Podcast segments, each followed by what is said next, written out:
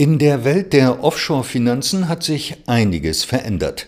Der automatische Informationsaustausch über Finanzkonten sorgt seit 2017 dafür, dass es Steuerhinterzieher deutlich schwerer haben, Geld an den Steuerbehörden vorbei in Offshore-Finanzplätzen zu parken. Doch wie groß das dort versteckte Vermögen eigentlich ist, war lange Zeit schwierig zu schätzen.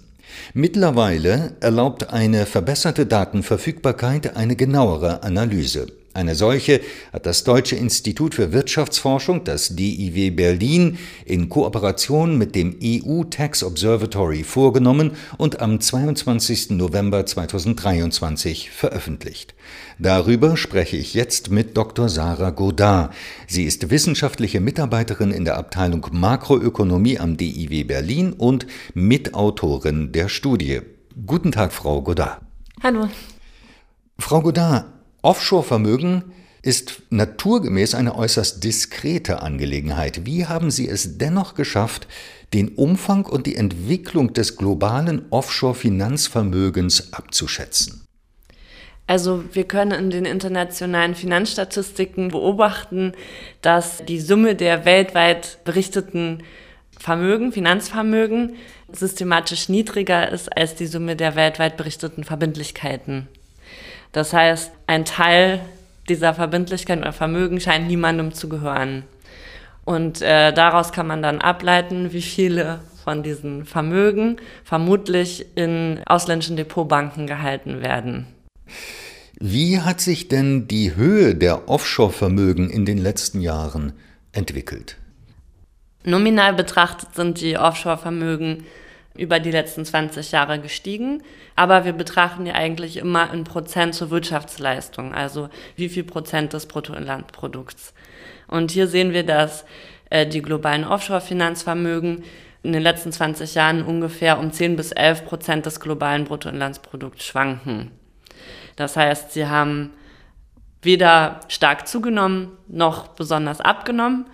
Äh, wir sehen allerdings Schwankungen, zum Beispiel jetzt äh, 20 2020, 2021 gab es einen äh, Aktienboom oder Börsenboom und dadurch sind äh, Aktienvermögen, der Wert der Aktienvermögen relativ schneller gestiegen als das Bruttoinlandprodukt. Das wird sich aber dann wieder angleichen, wenn die Preise wieder sinken. Können Sie diese Summe denn auch ungefähr beziffern? Also für 2021 schätzen wir die globalen Offshore-Vermögen auf ungefähr 14 Billionen US-Dollar. Sie sagen, das Volumen, das Gesamtvolumen auf diesen Offshore-Finanzplätzen ist ungefähr gleich geblieben. Da kann man sich natürlich insofern wundern, als es ja seit 2014 beziehungsweise angewandt seit 2017 den automatischen Informationsaustausch über Finanzkonten gibt, der es Steuerhinterziehern also deutlich schwieriger macht, Geld unentdeckt auf diese Offshore-Finanzplätze zu transferieren. Eigentlich sollte man ja annehmen, es wird weniger. Hat sich dieser automatische Informationsaustausch also gar nicht auf die Gesamtsumme des auf Offshore-Finanzplätzen geparkten Geldes ausgewirkt? Ja, das ist tatsächlich die große Frage jetzt, da wir quasi keine Reaktion dieser Offshore-Vermögen auf den automatischen Informationsaustausch sehen, ist die Frage, wie viel davon ist tatsächlich noch vor den Steuerbehörden verborgen. Und dazu muss man sagen, dass äh, eben es verschiedene Gründe gibt, Vermögen offshore zu halten. Das kann sein, dass man nur über Offshore-Finanzzentren Zugang zu bestimmten Finanzprodukten bekommt, also ganz legale Gründe. Das kann auch wegen anderen Regulierungen sein, die die Anleger umgehen wollen, zum Beispiel Devisenkontrollen oder Insolvenzrecht, Scheidungsrecht. Genau, und bis zum automatischen Informationsaustausch konnte man davon ausgehen, dass egal ob Steuerhinterziehung der primäre Grund war, diese Vermögen den Steuerbehörden nicht bekannt waren und somit wahrscheinlich Steuerhinterziehung passiert ist, auch wenn es vielleicht nur ein Beiprodukt war. Jetzt äh, kann man davon ausgehen, dass schon ein wachsender Teil dieser Offshore-Vermögen eben den Behörden äh, bekannt sein müssten.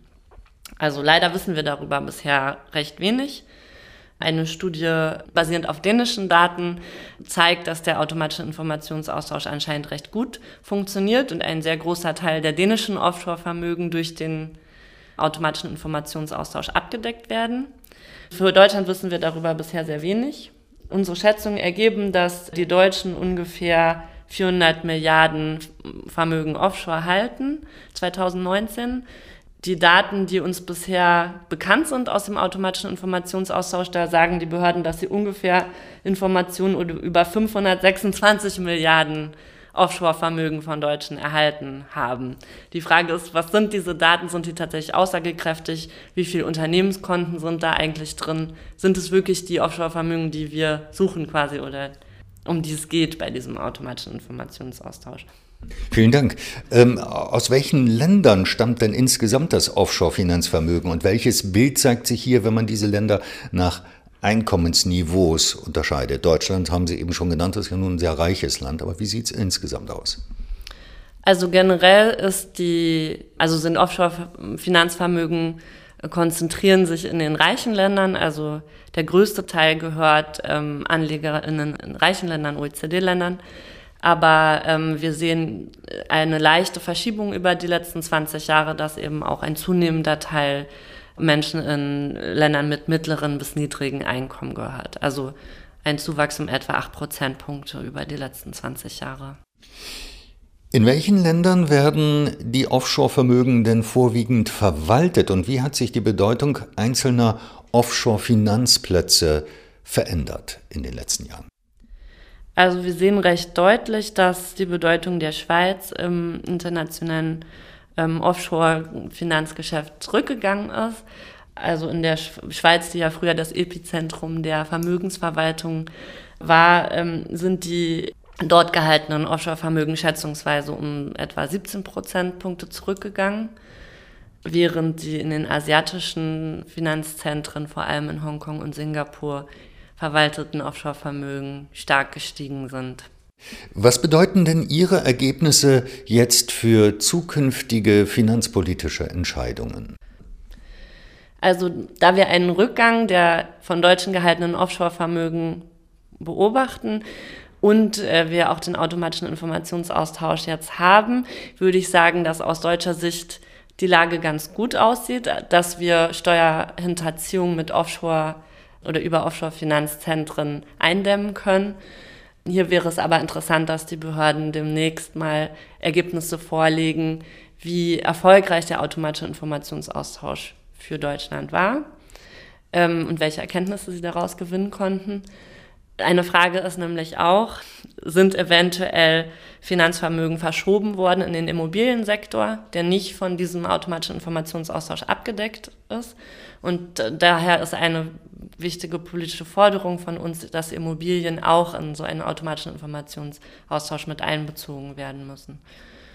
Und ähm, das Dritte wäre, dass da wir auch sehen, dass ein wachsender Anteil der Offshore-Vermögen von ärmeren Ländern oder Ländern mit mittlerem Einkommen gehalten wird, ähm, dass sichergestellt werden muss, dass auch ärmere Länder, die noch nicht vielleicht die institutionellen Bedingungen erfüllen, um die Daten für den automatischen Informationsaustausch zu erheben, trotzdem schon Zugang zu Daten bekommen aus den reicheren Ländern, damit Steuerhinterziehung auch dort effektiv bekämpft werden kann.